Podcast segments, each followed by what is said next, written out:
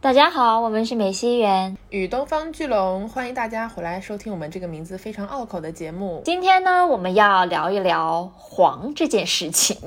Yes，就是说，呃，资本呀、公司啊与平台在这场选秀的三方势力大博弈，当然还如果加上粉丝的话，就四方吧，就是一场大混战的呃这个局势中，他们各自都有什么样的作用以及角色，还有他们有多大的影响力呢？我们这期就会关于这件事情好好的唠一唠。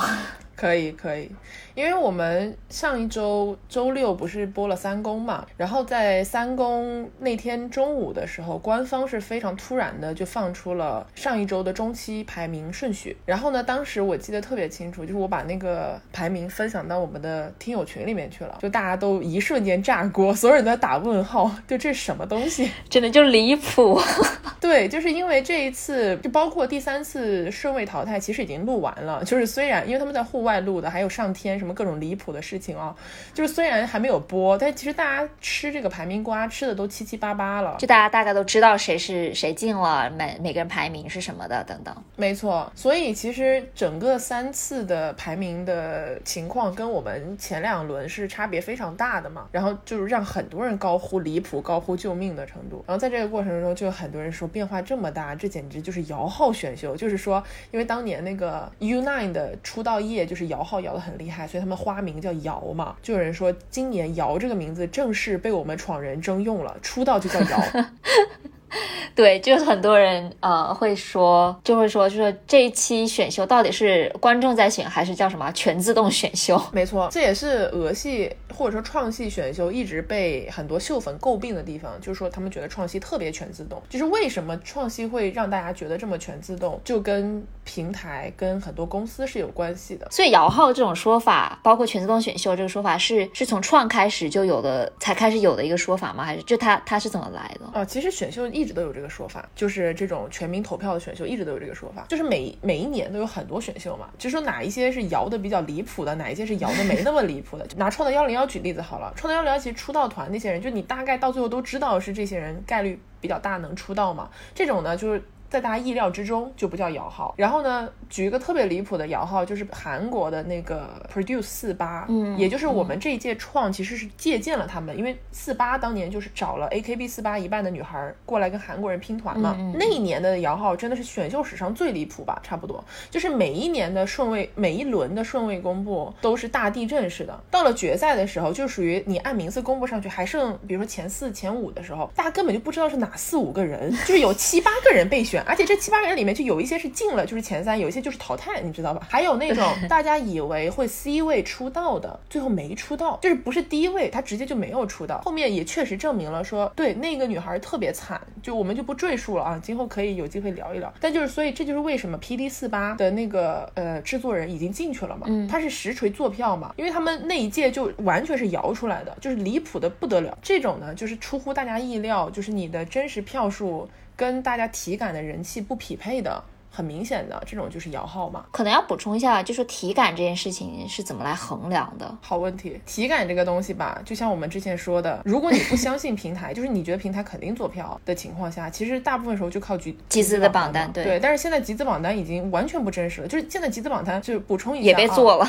就是创，就是插播一个小新闻吧。可能大家如果有关注的话，就是大概就是上个星期末的时候，青三那边的于景天，就是青三那边的 top，他们家是因为集资。特别疯狂嘛，就直接被上面点名了。点名完了之后呢，就是批评这个集资风气。批评了之后特别离谱。清创两边大概三十多家后援会，全是决赛圈的后援会，全部都被禁言了。被禁言就是说这个后援会发不出来微博，就被锁号了。然后呢，你知道就临近决赛，尤其是创的决赛就只有一个多星期了嘛。临近决赛，后援会被禁言，就他所有的组织行动都做不了，是非常痛苦的事情。就每一家都在寻求解决方案。然后在这个情况下的集资活动，就是受到了严密的观察和监管的一个过程。完了之后，特别离谱的就是现在创的卡位圈集资都是两百万起跳。单次两百万起跳，什么概念？就是说，今年这个创的集资吧，已经到了就是单用离谱两个字很难概括的情况。你说这个里面没有水，就真的傻子都不相信。对，哪有那么多钱啊？就是全网秀粉三百个人，哪来的那么多钱？天呐！哦，然后还有一个经常会看到的词就是所谓嘛，就是说。就觉得这个人他怎么会到这个位置，感觉就是很很离谱啊。对，其实是这样啊，就是有些时候说这个人怎么到这个位置，大家就会说这个是坐票坐上来的嘛，或者说。就强行给你空降到了这个位置或者怎么样，但是“所谓”这个词一般，尤其是在决赛前期的时候，它是有一个特别的含义的。因为决赛大家都知道就是一个萝卜坑，所以呢，“所谓”其实就是说，默认了说这个选手他的公司，因为这已经不是选手个人能力能够操左右的范围了，这个公司跟俄之间达成了一些协议，就是有点像是我们提前说好了，我们家要这个位置，嗯，然后对，然后这个协议的背后就是涉及到其他的。利益相关怎么样的，那就是两边在谈。但总来讲，大家一般说所谓都是说一种哦，谁谁谁已经锁了位置了。然后分析的时候就会说十一个位置好，我们来排除一下哪些人是铁锁，就是已经铁进的。所以像所谓这个里面就有很多不同的情况，比如说刘宇的这种所谓，就是大家都知道他今年确确实实是客观人气最高的选手，所以他这种所谓呢，就是他铁出道是。大家不会觉得说他特别黄或者怎么样，但是他节目剪辑有没有黄那是另外一回事啊。公司层面不是这样，但是有一些选手呢，是因为他背靠的这个公司会让大家觉得 OK，这个人的公司肯定谈好了，就这个公司给他加成太大，所以呢，大家就会认为这些选手是皇族。也就是天天大家在网上骂来骂去，不就是骂个皇族吗？对对对。然后这个就会让我想起来，就是因为三公当时刚出分组瓜的时候，就说 B 那一组的选手 六味地黄丸 了不得呀。然后就对啊，粉丝就说是六味地黄丸，这个称呼实在是太好笑了。然后就说是哪六味地黄丸呢？我们来顺一下，我们来顺一下。对，力丸是爱回的小心肝啊，就是爱回大众所周知最爱的就是力丸。然后呢，周柯宇嘉行太子，太子登基，大家这个已经 不需要再讨论了，好吧？然后张家元挖机小公主，大家都知道呀，背靠挖机，像挖机最有可能出的就是他，对吧？对，呃，派派尹浩宇，那泰国大家肉眼泰国王子，对啊，泰国小王子啊，大家肉眼可见，泰国两个小孩俄前期是给派派的分量更多嘛？那剩下两个 AK 奥斯卡，巴西王爷。巴西王对对，巴西王爷王正雄，好吧，和这个 A K A K 是啥来着？A K 俄选之子，俄的亲儿子。A K 每集的分量多到 仿佛是一个旁白，你知道吧？所以当时这六个人反正就是各有各的黄法，就是因为黄之间是不一样的，就是大家的黄的种类不同。然后呢，当时就有人说这个组真的是绝了呀。是的，所以我觉得我们要想讲一下，就说我们在说一个人黄的时候是在说什么，就是当什么情况下你会觉得这个人是黄？其实就是在我们录的刚才嘛，我看到一个帖子是，就是有人专门统计了创造营开播这么几期以来每个选手他的一个镜头时长，统计出来的。结果就是说，呃，第一名是李默，其实，然后是赞多、刘宇、米卡、周柯宇、力丸、张亚元，就是这些。大家都叫得出来名字的人，就他们显然的就是说，嗯，镜头时长比较比较多。这里面其实没有 A K 耶，但是你知道镜头时长和有效剪辑是两码事。就是很多人其实这里可以小小的给大家科普一下，就很多人会单纯的以镜头出现的时间长度来论这个人是不是皇族，但是呢，他并不镜头出现的时间并不代表他全都是有效剪辑。真正最好的有效剪辑就是我们所说的俄选之子，就是俄在后期剪辑上会特别对你这个选手特别好，就会体现。现在你虽然出现的时候不多，但你出现的地方特别准确。就是我们拿 A K 来举例子，为什么说 A K 是俄选啊？就是你如果回去看 A K 每一期的镜头，它的 part 基本上都出现在需要给别人进行点评、进行 reaction 的这个部分，也就是 A K 的评语。对于一个选手的形象塑造是非常重要的这么一个结果，然后你就会觉得这个孩子是个很言之有物的小孩，而且他的整个的镜头剪辑是逐渐走好的。就比如说我们拿这个 B 就是三公这一组的真人秀来说，AK 的分量其实就在于他说他的跳舞不好，但是呢，他有张家元可以对比，就是说两个人有一个捆绑的故事线，然后在这个过程中又穿插了包括像周柯宇等其他人对 AK 很努力练习跳舞的这么一个评价，也给了很多 AK 努力跳舞的一些镜头。所以就是它的分量，虽然并不是说镜头时间特别长，但是你很明显的能感觉到，OK A K 的人物形象立起来了。所以通过最少的镜头去做最有效的事情，这个是最重要的。因为他们统计这个镜头时长，很多时候就镜头晃过你或者镜头拍着你，他们也会算进去。但很多这种无意义的，只是拍脸或者只是拍一个动作，其实对你的形象加成没有特别大的帮助。因为既然已经说到 A K 了，我们就可以以 A K 作为例子来展开，就是 A K 是典型的黄在人物塑。塑造特别好，嗯，为什么说它是俄选？因为 A K 的公司就是 Baba Rising，我们就不去具体的去聊了嘛。就是俄明显是希望通过它来塑造很多的舆论风向，包括人物形象在这里，所以你能看到平台对它的青睐。从剪辑上面，它是一种类型。然后呢，另外一种比较简单粗暴的奥斯卡，呃，我们现在不能叫它奥斯卡了，我们叫它熊哥哈，熊熊熊熊，嗯，就是我们熊熊的黄，我们熊熊是被狙黄狙的最多的一位。熊熊呢，就是比较简单粗暴，他就是我们在剧本那期第一期就讲的很清楚了，他是一开始就要接剧本的人，所以他前期尤其是初舞台那两三期的镜头特别多，而且就是往你脸上砸的那种多，所以你只要看过节目，你都知道哦，那个叫奥斯卡的怎么怎么样，但是这个观感未必特别好，所以呢，你其实能看到这几期随着节目的播出，熊熊的镜头是在下降的，就是它的镜头数量慢慢的在往下走，对，所以这个其实也是一个就是节目组对它定位的一个调整，但是毫无疑问，如果你拥有了这么多的镜头量，那你确实被居黄，大家也很好理解。而另外一个，他为什么被居黄，是因为他的排名跟大家体感的真实人气并不匹配，尤其是他上一期二轮公拍的时候拿了第五嘛，然后大家就觉得你王正雄都拿第五，离谱，比太子登基还离谱。所以呢，就很多人狙他。当然，他第这一轮应该不出意外，已经掉到第十七了，就是也是一个很巨大的一个波动。这也是为什么很多人就觉得你其实对选手很残忍嘛，就你上一轮刚把人家捧到第五上面，然后这一轮又让他重重的摔下来。对对啊，所以说就是观感不是很好。因为为什么大家会很反感黄这件事情，就觉得是别人往你嘴里硬塞一些什么东西的感觉。因为我们说黄的时候，大部分还是一个贬义词嘛。主要是用来狙人家的，或者说骂某个选手的时候会用“黄”这个词，它隐含的东西就是一个是德不配位了，另外一个就是镜头实在是太多，就是往你脸上砸的感觉。嗯，大家谁都不会希望脸上被砸东西，对吧？对，我觉得这个里面其实有一个很大的逻辑，就是说我们看选秀，其实看的是一种自己作为创始人的选择的权利的这么一个节目，就是说我们就觉得这我们都叫创始人了耶，就这个团。还是我们创造的，我们叫创造营，OK，就是我们是靠自己的喜好去选一个这么一个男团也好，女团也好出来。但是当有明晃晃的黄的时候，就好像说我们被剥夺了自己选择的权利。就是当我们的话语已经不再重要，就不能影响这些人节目的走势的时候，我们就会觉得那有什么意思，对不对？那你就是玩不起嘛，你就是不公平嘛，对吧？可能从另外一个角度来讲，我们还是拿熊熊来举例啊。熊熊为什么风评变好了？他的名字也好，他的这些表情包也好，表情包，对，就不愿再笑 man，还有这个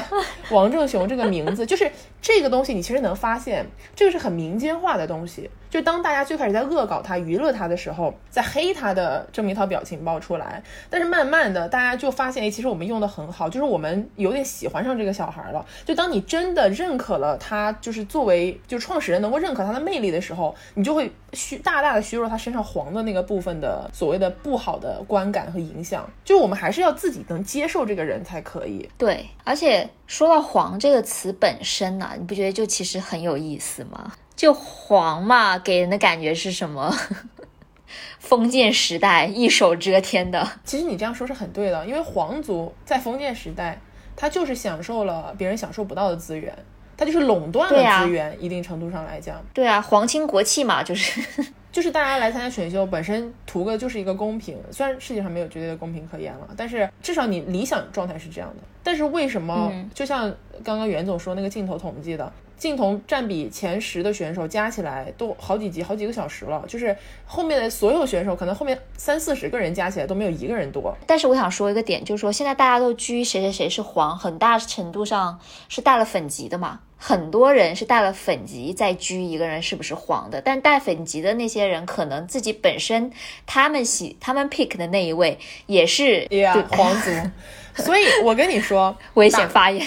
这不是危险发言。我跟你讲，这就是事实。你说下位圈的选手，我们不说下位圈，就现在进了决赛轮，中位圈二十到二十五名的选手，他们的粉丝去狙上位圈的人黄，这不是被人家找打吗？就找着被人家摁着打，天天狙黄，狙来狙去的都是大家自己喜欢的选手，不够黄。就巴不得自己是黄，或者说也不是不够黄吧，就是还是那种就是自家的是最最可怜的。我觉得有个很好的例子，任一鹏 还有还有易涵，就是当年在一公的时候，他们不是在连内组嘛，然后最后撑腰王是他们两个，而不是力丸这件事情。已经被骂得很惨了，就是到了连路人也。为之愤愤不平的一个程度了嘛？当时大家拘的什么，就是说他们两个黄啊。但是你放到现在，你看看，易涵一轮游，然后任一鹏现在掉到二十多名了，其实也挺惨的。我就可能接下来说的话有点残忍，就是任一鹏虽然现在掉到二十多名，但他仍然是个黄。就是这个节目其实很残酷的一点是什么？很多皇族并不一定下场很好。大家都是工具人，没错。有的时候皇族其实下场更加惨烈。我可能任应鹏其实是个很好的例子，因为大家前期如果再去回看初舞台那些，其实给了他很多 reaction 的镜头，就是包括他对别人的评价什么的，就可以看得出来，当年挖机机挖送来的这三个小孩，因为傅思超，傅思超问题我们稍后再论啊。任应鹏和张大元其实是属于对半五五开这个机会的一个状态，但是呢。任盈鹏就是随着节目的播出，就是舆论的走势，包括鹅对他的部分的一些剪辑的塑造，渐渐的就失去了竞争力。但是这个反而更惨，因为如果他没有前期那些镜头，他也不会被骂的这么可怜。对，就是也不会摔的这么狠。我可能举一个不知道大家有没有看过《创二》这个例子，《创二》里面有个选手叫吴继峰，这个选手真的是皇族。可能最悲剧的结局吧，因为他在当时节目播出的时候，节目组是明显想要推他出来的，给了他巨多镜头，就是他们那组的真人秀基本就只有他一个人的故事。然后呢，节目播出，大家肯定会逆反，就觉得这小孩凭什么？而且他也不是 C 位，就是甚至有比他人气更高的选手，更值得得到镜头的选手都没有镜头，然后就疯狂的骂他，疯狂的骂他之后，他慢慢的排名就下去了，然后镜头也少了，但是那个结局就特别凄惨，你知道吧？就大家永远都记得吴季峰是个皇族。虽然他最后也没有出道，但是有时候皇族出道了，真的是让人很气愤的一件事情。这里我必须要点名说下去年的张一凡，我觉得所有追了去年看了去年创造营的朋友，应该都对这件事情非常的愤恨不平。我看到张一凡拿了第七，徐阳没进的时候，我真的是摔手机了，好吧。太过分了，真的。对那种呢，就是一黄到底，就是黄的理直气壮、理所当然。总的来讲，就是反正皇族也分不同的种类吧，我觉得。对，哎，那我们刚才其实已经讲了两个种类嘛，一个。就是嗯，镜头比较多的，就是鹅，就是这个平台所选择的一些选手哦。另外一个就是真的是民选之子，像是刘宇这样的，就是人气妥妥的，真的就是 C 位的这种。嗯，那还有一类呢，就是当然就是公司了，包括六位帝皇丸中的嘉行太子以及挖机小公主。为什么叫她小公主？呃，因为她后面不是泥塑粉很多吗？就是总觉得。就大家要区分这六位帝皇丸的，就是身份认知，所以就是有人叫了太子，有人叫了王子，你就要找个不一样的。好，anyway，其实对挖机挖机机挖这个很好理解了，因为呃，现在不管怎么说，这个团最后出道之后是会由挖机进行运营的嘛，起码是两年。对，然后特别是在二零一九那届的时候。他们出了六个，他们派去了六个人，有五个都出道了，就很，就很夸张。当然，这个情这个里面既有挖机他自己公司的家庭债，然后也有就是那五个孩子都是挺好的孩子，包括。没有出道的彭楚月，就是也是很好的一个哥哥。对，没错，就是我觉得，当我们谈论挖机的时候，我们要区，因为挖机计划是一个很大的议题了，就我们要先区分一下这里面的情景。呃，创造营二零一九挖机六进五这个事情，确确实实是人家人气实打实的就更立住了，就这个真的是放在现在谁也没有话讲。而且挖机派去的六个孩子，在那一届里面。就是出类拔萃，对，这真的没有话讲，就是实力是一骑绝尘的好，你没有办法，你放到他们去任何一个选秀都是能出来的，只是那一届太密集了，没有人打得过，而且挖机已经是非常给面子了，因为在当时就是决赛那一会儿的实际人气出来，挖机要是按真实人气是要连号的，就是一二三都是挖机的，只是后面还强行给你中间还插了别的人进去，而且你说其实以那一届的情况来论，挖机如果不六进五才是被做票了。嗯，anyway，就是我们已经逃离的太远。那今年挖机计划的情况不太一样，因为大家都知道，今年挖机派来的三个小孩都不是专业选手，都不是非常专业的 idol 选手，所以呢，很多人觉得不公平的地方就在于，至少二零一九年那一届大家都实力挺好的，但是今年的挖机就是你靠实力，大家也觉得德不配位，就会有这样的一个感觉。而且其中其实最核心的原因是，就当你有九十个人在竞争这十一个位置的时候，对挖机的人来讲，大家已经默认了他们是三个人竞争一个位置。就是这十一个位置里面，其实有一个是铁挖机的那种感觉。当然，虽然现在来看，这个局势也是扑朔迷离，但是我们还是按照这个，因为毕竟张嘉元这一轮都掉到第十一了嘛，对吧？大家会有这么一个预判，那大家就会觉得，如果你实力还好嘛？我还能理解你三出一，你实力都不咋地，你三出一就对那些尤其实力特别好的选手很不公平嘛。所以这个是挖机的三位都天天被骂皇族的一个很重要的原因了。然后另外我想说，因为挖机他真的就是名声不太好，就是在作为一个纯素人，就是在我没有关注任何选秀节目等等之前的时候，我就有听到过，就是挖机鸡巴倒闭了这种说法，就是说，就是各种段子乱天满天飞，就是说他们龙总要最喜欢干的事情就是把他们牵回去藏起来，对。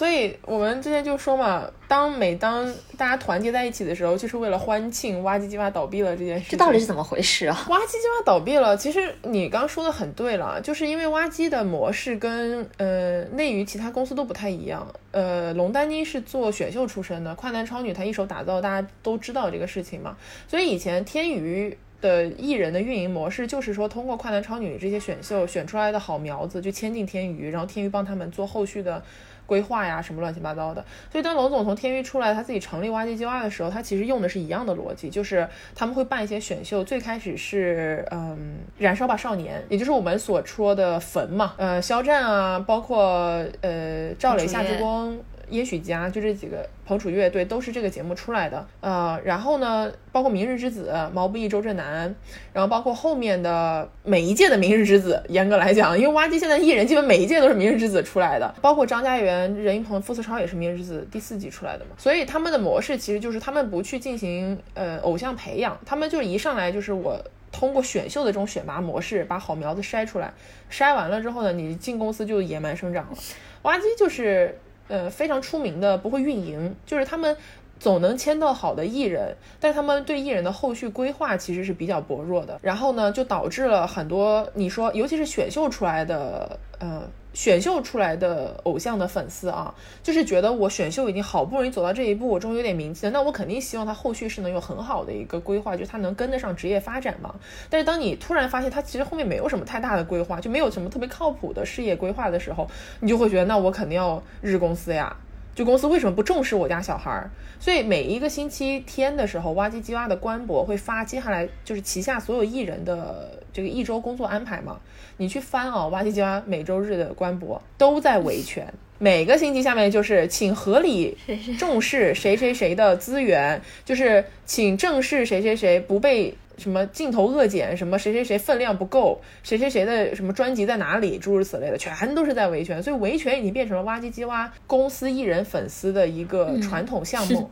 但我觉得有个很有意思的事情啊，就是你刚刚用说“野蛮生长”这个词，我觉得很好的能形容整个他们公司的氛围以及他们艺人的给人的感觉，就是野蛮生长、自由度很高这件事情，你放在一个公司上面是不能够保证这个公司的蓬勃发展，或者是他艺底旗下艺人每个艺人的这个蓬勃发展。但是这个特质放在每一个他们签的孩子的身上的时候，就会变成了一个非常亮眼的标签，就是他们的魅力所在。我们老是说要定义男团，定义重新定义男团，重新定义女团等等的。那你怎么样重新定义？那一定是要给足一定的自由空间，让他们去发展各自的特性，而不是说强加一些人设到他们身上去。这也是我们一直都很反感的一件事情嘛。所以我觉得。这种野蛮生长是一个挺好的一个土壤。就我们不说偶像这件事情，就说我们自己本身吧。每个人做人，你从小到大都有父母家人给你管着，给你告诉你什么事情该做，什么事情不该做。但是到最后，你还是要走出他们的管教呀，你还是要走到这个庞大的野蛮的这个社会上去自己。摸爬滚打，然后最后你能发展成什么样的人，还是要看你自己。蛙人放在内娱里面是有一种很独特的气质的，就因为蛙人都有一种很 free 的那种状态，就反正啥也都啥都敢说，啥都敢做，然后很肆无忌惮的那种感觉。所以很多人就是，尤其是蛙人的粉丝是很痛苦的，因为一方面他们又希望说，嗯，自家的这个小孩也好，偶像也好，能保持住这种心态，但是另外一方面，就你天天看他抠脚吧，你也心里就是。老是觉得不是个滋味儿，而且容易塌房。对啊，这个是另外一个点，就是我们之前其实讨论过嘛，就因为挖机对艺人非常的宽容，就包括龙丹妮就敞开了说是可以谈恋爱，只是你不要被发现。所以呢，很多人就觉得这个东西其实很违背偶像的整个体系的，就是偶像是不应该谈恋爱的。所以就因为这个事情，有很多人直接就 diss 公司嘛，就觉得你们这个方针是有问题，就你不能。让他们有这样的思想，对，所以这个其实是跑题了。但总的来讲，就是挖机出身这件事情，其实是包括其实第一集的时候，节目就剪辑出来了。嘉行的徐胜姿问他们，就是你们有没有把握三出三？其实选手心里也有数嘛，就你挖机出身确实加成很大。最搞笑的段子还是说一下吧，就大家现在不是天天都在骂挖机机挖，然后骂这个挖机的三个是皇族嘛，然后就有人说，行，你现在骂吧，反正还有十一天就决赛了嘛，十一天之后你家哥哥出道了，也是个挖人，好吧？接下来两年大家都是挖人，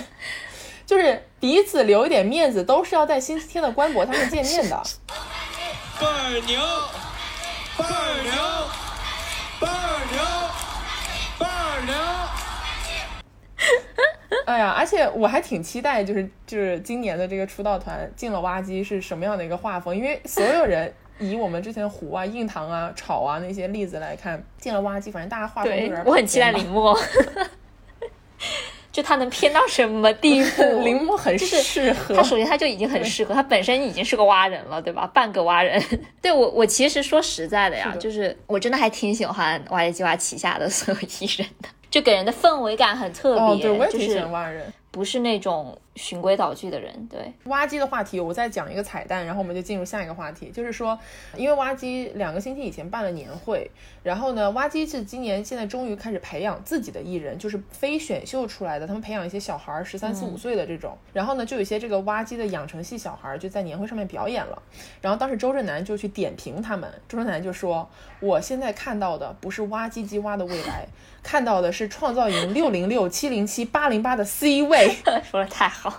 真说的太好了，所以我们可以期待一下挖机机挖今后肯定会有新鲜的血液出来。嗯，对，说到挖机，还有大公司，包括嘉行啊，就要说一下这个去年《快乐大本营》夏天的时候搞过一个算是副本衍生综艺吧，叫做《快乐大本营站稳了朋友》。这个就是快本的五个主持人之外，他们选一个常驻十二期的小主持人，然后这个小主持人呢，就将会从好像是六大不几大公司里面去竞争挑选。因为大家都知道，快本基本上虽然没落了，但至今仍然是国内第一大的娱乐综艺嘛，所以这个对于任何一个人来讲都是天大的好饼。然后六大公司其中就包括了挖机和这个嘉行，他们都送了人。挖机送的人是马伯骞。呃，伍嘉诚、张颜齐和翟潇闻，就这几个大家应该都很熟了，都是挖机喜剧人。对，挖机喜剧人，爱豆界叫得出名字的孩子们。然后呢，嘉行当时送了一个哥们儿，这个哥们儿就是周柯宇啊。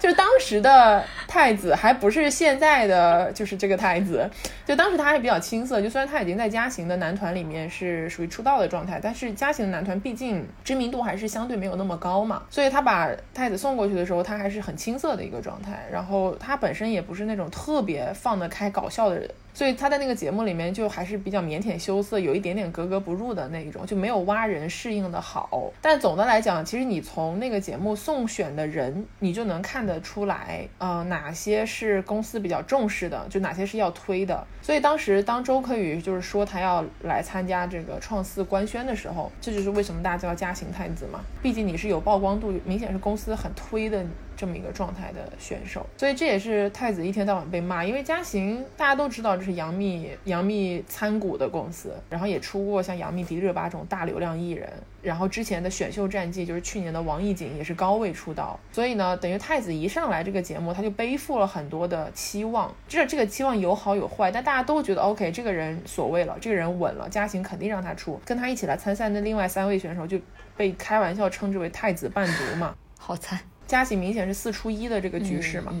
这也是为什么可能第一集的时候要强行塑造嘉行和挖机就是对立的这么一个状态，因为今年你拉得出来国内的大公司其实就这两个，你再去想今年国内选手的其他公司，你很多叫不出来名字，就是或者说是存在感没有这么高。你没有发现吗？就是鹅的选秀其实一直都在削弱公司的概念，嗯，或者说 Produce 系列从韩国到大陆，除了创造营系列之外，呃，其他的节目在公布名字的时候都是会用什么样的？模板来说，就是第十名某某公司，对。某某人。所以，但是创造营系列是从来不说公司，就它已经是在淡化这个淡化出身。我认为这个事情，一方面呢，就是俄是为了接下来两年在运营过程中尽量去淡化它原生公司的影响，所以在赛时的时候就去削弱这些概念。但是另外一个方面来讲，俄系选秀其实大家众所周知最重视公司出身的，也就是最为秀粉所 diss 成全自动选秀的，就是公司出身在俄来讲是非常重要的，比在隔壁的爱奇艺要重要的多。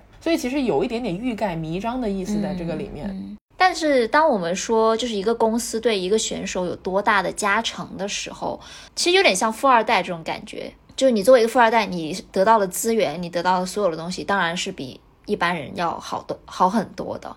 但是你最后到底能不能成才，还是要看你这个人本身。其实很好一个例子就是，呃，这届罗岩。它是泛领文化的嘛，然后泛领文化其实就是 JYP 韩国三大娱乐公司 JYP 在在中国的一个分部。在二零一九的时候，姚琛就是姚呃泛领文化派出了就是姚琛嘛，然后他也是算是高位出道了。对，所以这届我记得刚开始的时候，大家还是对罗岩有很大的期待的，而且甚至会有人说他长得很像姚琛，这点我非常不同意了。就是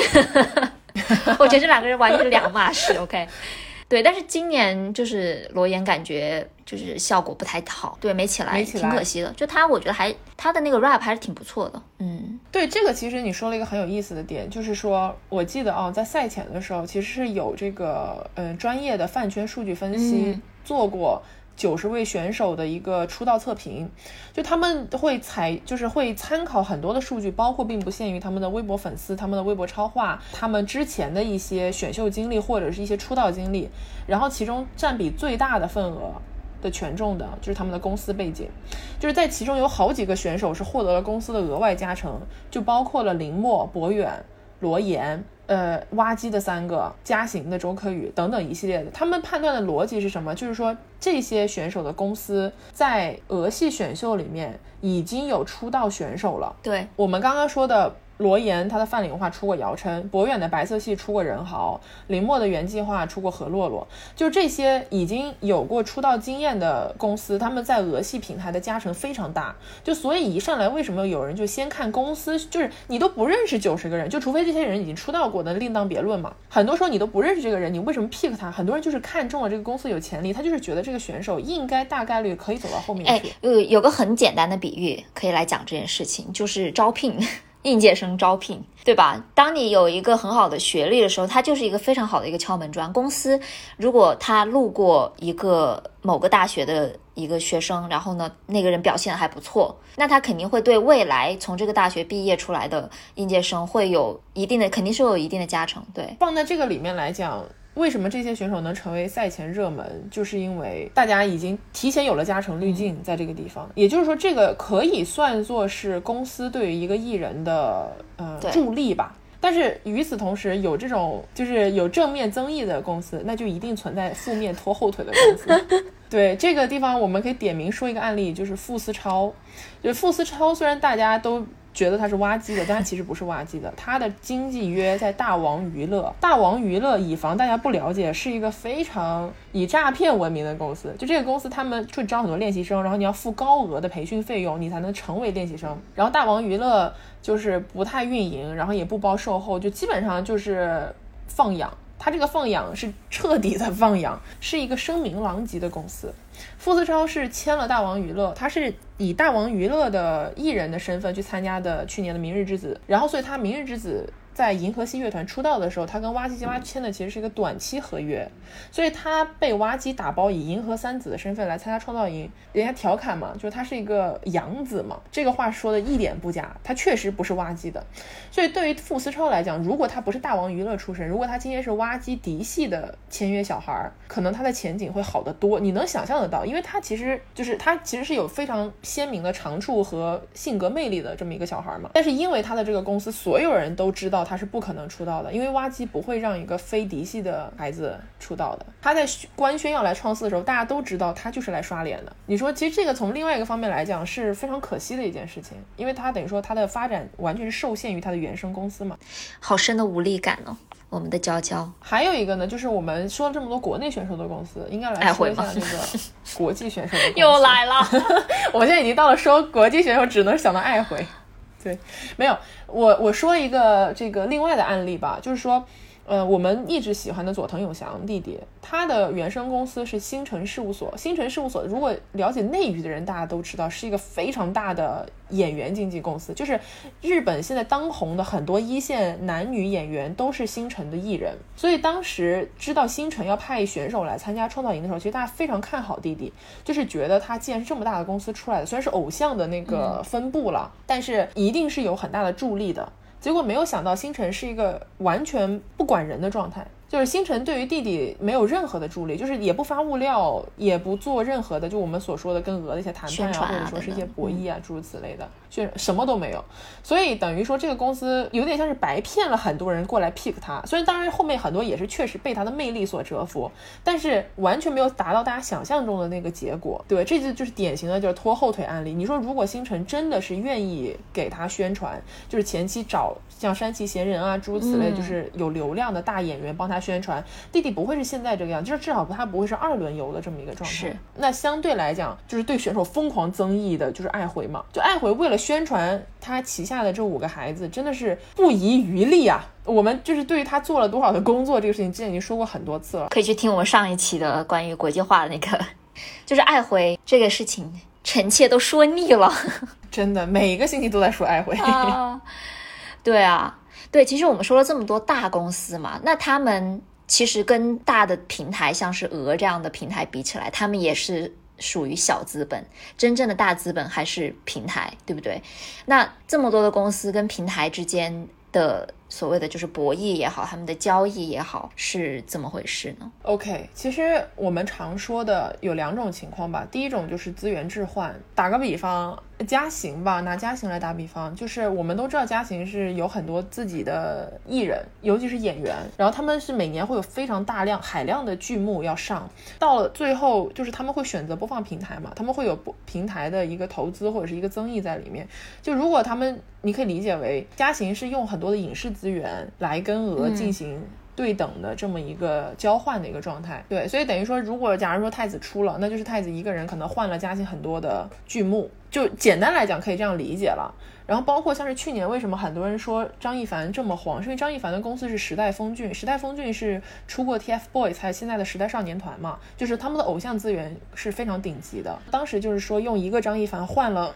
时代峰峻后续很多跟鹅的合作项目。然后还有就是像挖机就很简单了，因为挖机是运营方嘛，而且其实鹅是有一定控股成分在里面的，就本身都属于是自家人了，就算是半个自家人吧。那我为什么不让自家人出呢？如果能出，对不对？这是一个类型。第二个类型就是说这个公司特别舍得花钱，就公司本身可能没有什么特别多的资源能跟鹅进行置换，它体量不够大，但是这个公司为了这个选手。他愿意花钱砸一个位置出来，花钱砸一个位置，这就特别简单了。就是这个选手可能本身人气也不错，然后我公司也愿意，我考虑到他可能在这两年能够有一个很好的人气增长，那他两年之后离开了这个限定团，他回到我的原生公司，他能够给我的公司带来更多的流量，所以呢，我现在就愿意给他多花点钱。就等于说是一个投资，对对对。一般来讲，愿意花钱的公司，那也要看鹅能不能看得上。就是说，也不是什么公司花了钱就能进的。对，它也有点像竞拍，你知道吗？竞拍到最后大家都愿意花这个钱，但是呢，你就要看你的原生公司，那鹅就会比较了。A 和 B，我觉得 A 可能潜力更好，或者说我们后续能合作的空间更大，那我就选择 A。所以对于公司来讲，它其实在这个过程中，如果你没有绝对多的砝码，是比较被动的这么一个状态。那可能从另外反面例子来讲，就是今年爱回和鹅的这个。博弈嘛，都说啊，就是爱回送来的时候，也没有想到能出这么多人，就是或者没有想到现在能占这么多出道位的这么一个局面。对啊，但是爱回跟鹅肯定是友好合作的关系，所以在前期铺剧本的时候，其实爱回的选手的镜头量和他们所有的人物形象塑造都是非常好的嘛。然后就靠着这一波剧本，爱回的选手的真实人气也确实起来了，因为他们自己本身也是有实力的。几个孩子。起来了之后呢，公司就跟俄谈判的砝码就会变得很大。你就好像是刘宇吧，刘宇的公司 BU BU 是一个小工作室，就是小作坊，嗯就是他亲戚自己开的人控股的这么一个小作坊。在这个过程中，那为什么刘宇不需要所谓的大的公司加成？是因为他的人气实实在在的起来了。就是当你的人气已经足够抗衡一个公司的实力的时候，俄就会考虑到你的人气的部分。这个可能也是粉丝真正能做的部分，就是你真正的去支持你喜欢的偶像，就是让平台看到说，OK，你们是真的能氪金。对，说到底又是我们已经说过很多次的，就是用资本打败资本，用魔法打败魔法的套路。对，那在这种情况下，小公司其实真的就是能做的不多了。所以我觉得天王星是一个非常已经很够义气的一个公司了，就他对旗下艺人，嗯，也对啊，因为天王星娱乐大家都知道，今年是有三个人嘛，就是阿姆、You 还有利路修。当然，利路修是个意外啊。但是就是说，天王星娱乐送来的这三个人，最开始想的肯定是以阿姆为首嘛。所以其实天王星的老板是，他们也是个小公司，能做的都做了，就是所有的物料，所有就是对于选手的人物塑造，就是老板会很积极在微博上回答粉丝的问题，你知道吗？就是告诉粉丝说他们是个什么样的人，包括利路修的人设，一开始利路修就是作为中文老师被强行拉过来参赛这个料，就是他们老板自己说的。对对。就他老板告诉了大家是这么一回事儿，所以他们老板其实非常积极的在参与这个节目的配合。打造人设，包括后面阿姆有一次他上那个有一个榜单要冲榜，然后呢公司是非常舍得花钱的，半个小时十万块钱就砸进去了，就是为了给他冲一个榜单，让他去拍 vlog，就是这种东西是公司已经是竭尽全力的在给支持。但是呢，你也能看得出来，天王星的三个艺人出道的概率都不大。就厉老师，虽然他现在是进了出道位啊，但是我们仍然认为他是不会出道的。这也就是说，其实他天王星作为一个小公司，他能做的已经都做完了，接下来就是看命，就是看看平台。和看真的是，我觉得看平台也看命了。你看看厉老师的命，厉老师确实是天时地利人和，这个没有什么，也没有什么可讲的，真的。所以有的时候吧，就是尤其是你看的这些节目特别多，尤其是你可能稍微了解一些就是背后的一些皮毛的的时候，你会有一种无力感。别说是选手的命运不由选手本人掌握了，就是创始人的命运也不由创始人掌握。我记得很清楚，就是三顺录制那天。刮满天飞的那个晚上，哎呀，就是你一边看着那些消息，你一边就是想说，其实粉丝能做的真的不多了。就虽然很粉丝都说我们要拼尽全力战斗到最后一刻，怎么怎么样，但最终这个排名还是鹅想让谁出，他就会让谁出。所以在这种你可能比较难以抗衡的大的资本力量之下，你说有没有真正的梦想这个东西呢？或者说，我们很多时候看选秀，不就是被那些选手追逐梦想的挥洒汗水的身影所感动吗？是啊，怎么说呢？我觉得我还是抱有一个比较乐观，也不是乐观，就是我希望能够有希望的一个态度吧。其实你这么想，这么多选秀的孩子，拿博远为例吧，就他这还有于更颖啊，还有等等这些，就是。已经摸爬滚打了很多年的，他们还愿意回来走上这个舞台，他们他们肯定比我们知道的内幕更加多。就他们能够知道的，就是关于资本如何控制他们自己的命运啊，等等的这些，就是个体在大资本下的无力的这种事情，他们肯定已经经历了很多很多，比我们能够看到、想象的都要多得多。但他们还是愿意回来走上这个舞台去参加这个选秀。我觉得就已经很能说明问题了。确实是的吧，从这个角度来讲，但是很讽刺的另外一点就是，还是拿你刚刚说的那三个人举例，博远、于更颖和何一凡，包括戴少东啊，他们四个是作为所谓的回锅肉组合。在初舞台给我们献上了一个非常好的表演，但这四个人到最后只有博远一个人出来了，嗯，而且在博远的出来实实在在的是有公司助力的，另外三个人你可以想象，也许他们会转行，也许他们会继续在这条路上拼搏，但是什么时候才能出出头呢？我们要这么沉重的结束这一期吗？但其实，呃，其实说到底吧，选秀是个很残酷的东西。选秀是真实世界的一个很残酷的、很浓缩的写照。就是你别说做偶像了，就我们普通人过自己正常的生活，你在工作上面也是一样的。对啊，就是有多少人能够真正找到自己理想的职业，然后能够获得自己理想的期望待遇，能够就是真正的得到自己希望的成就呢？其实也很少，就是大部分人都是到最后就凑合 凑合着就过了。因为你要追逐梦想，你肯定要放弃一些东西。当你放弃到一个程度的时候，你可能就真的很难坚持下去了。我觉得我很能理解吧。嗯，所以当嗯。我们说做人不能忘掉初心，等等等等的时候，嗯，一方面我是非常非常非常尊敬 respect 与坚持初心的人们，就是包括啊回所谓的回锅肉这件事情。但是我觉得也没有必要去太苛责那些就是转换赛道的人。嗯，最终还是要看你到底想要什么样的生活，你想要什么样的人生吧。我觉得只要达到了那一点，不管别人怎么说，就是你还是不负此生。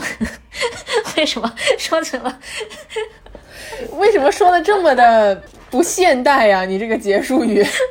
可能最近看古装看 多了。对啊，反正我觉得就是人生，其实你做很多选择都是非常需要勇气的。就像是周深说的嘛，他说这个行业你很残酷的，或多或少就是需要天赋。其实你参加这么一个选秀，对于九十个人里面来说，你别说是八十呃，别说是七十九个不能出道的了，就是那十一个能出道的，出道之后也会发现他们自己就是有比不过队友的地方，或者就是有比不过其他娱乐圈更大平台里面别的人的地方。就是你始终是在被比较、被筛选的过程。周深不说吗？你早一点知道自己不适合做这一行，其实是好事。就是社会的毒打会告诉你适合什么东西，你要认清自己。当然，这个过程不是那么容易，就是了。不管做什么样的决定，都是需要勇气的，就是都是很有勇气的。知道自己做的决定能够带来什么样的后果，然后愿意去接受它就好了。对，然后我们来做一个倒数第二期的出道位预测吧。天呐，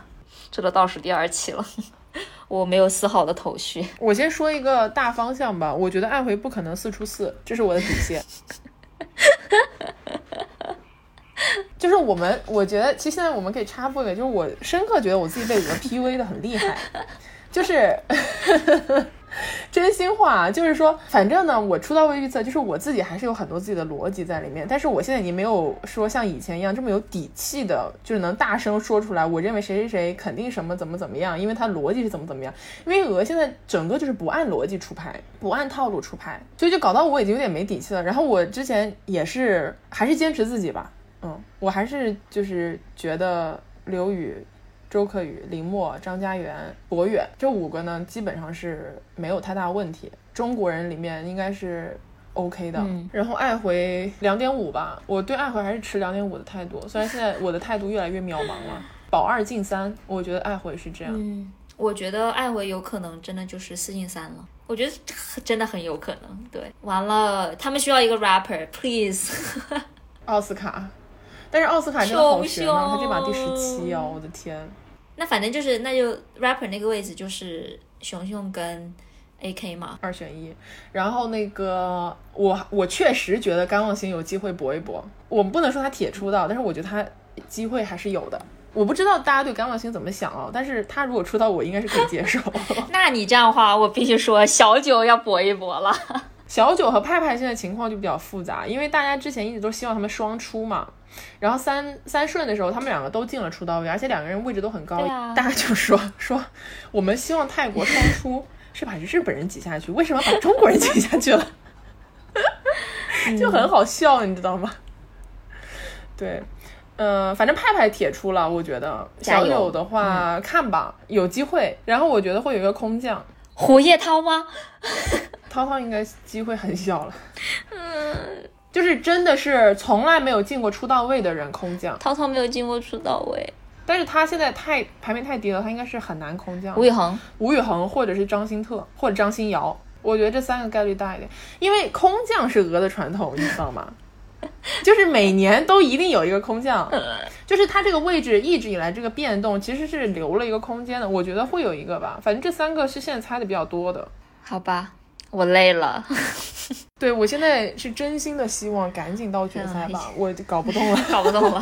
录也录不动了，太累了。对，然后我们因为节目也快结束了嘛，下周就总决赛了，所以我们估计在下周总决赛之前呢，会有一个最后一期，就是所谓的认真的讨论的议题，然后估计会聊一聊，就是我们觉得整个选秀的这个文化。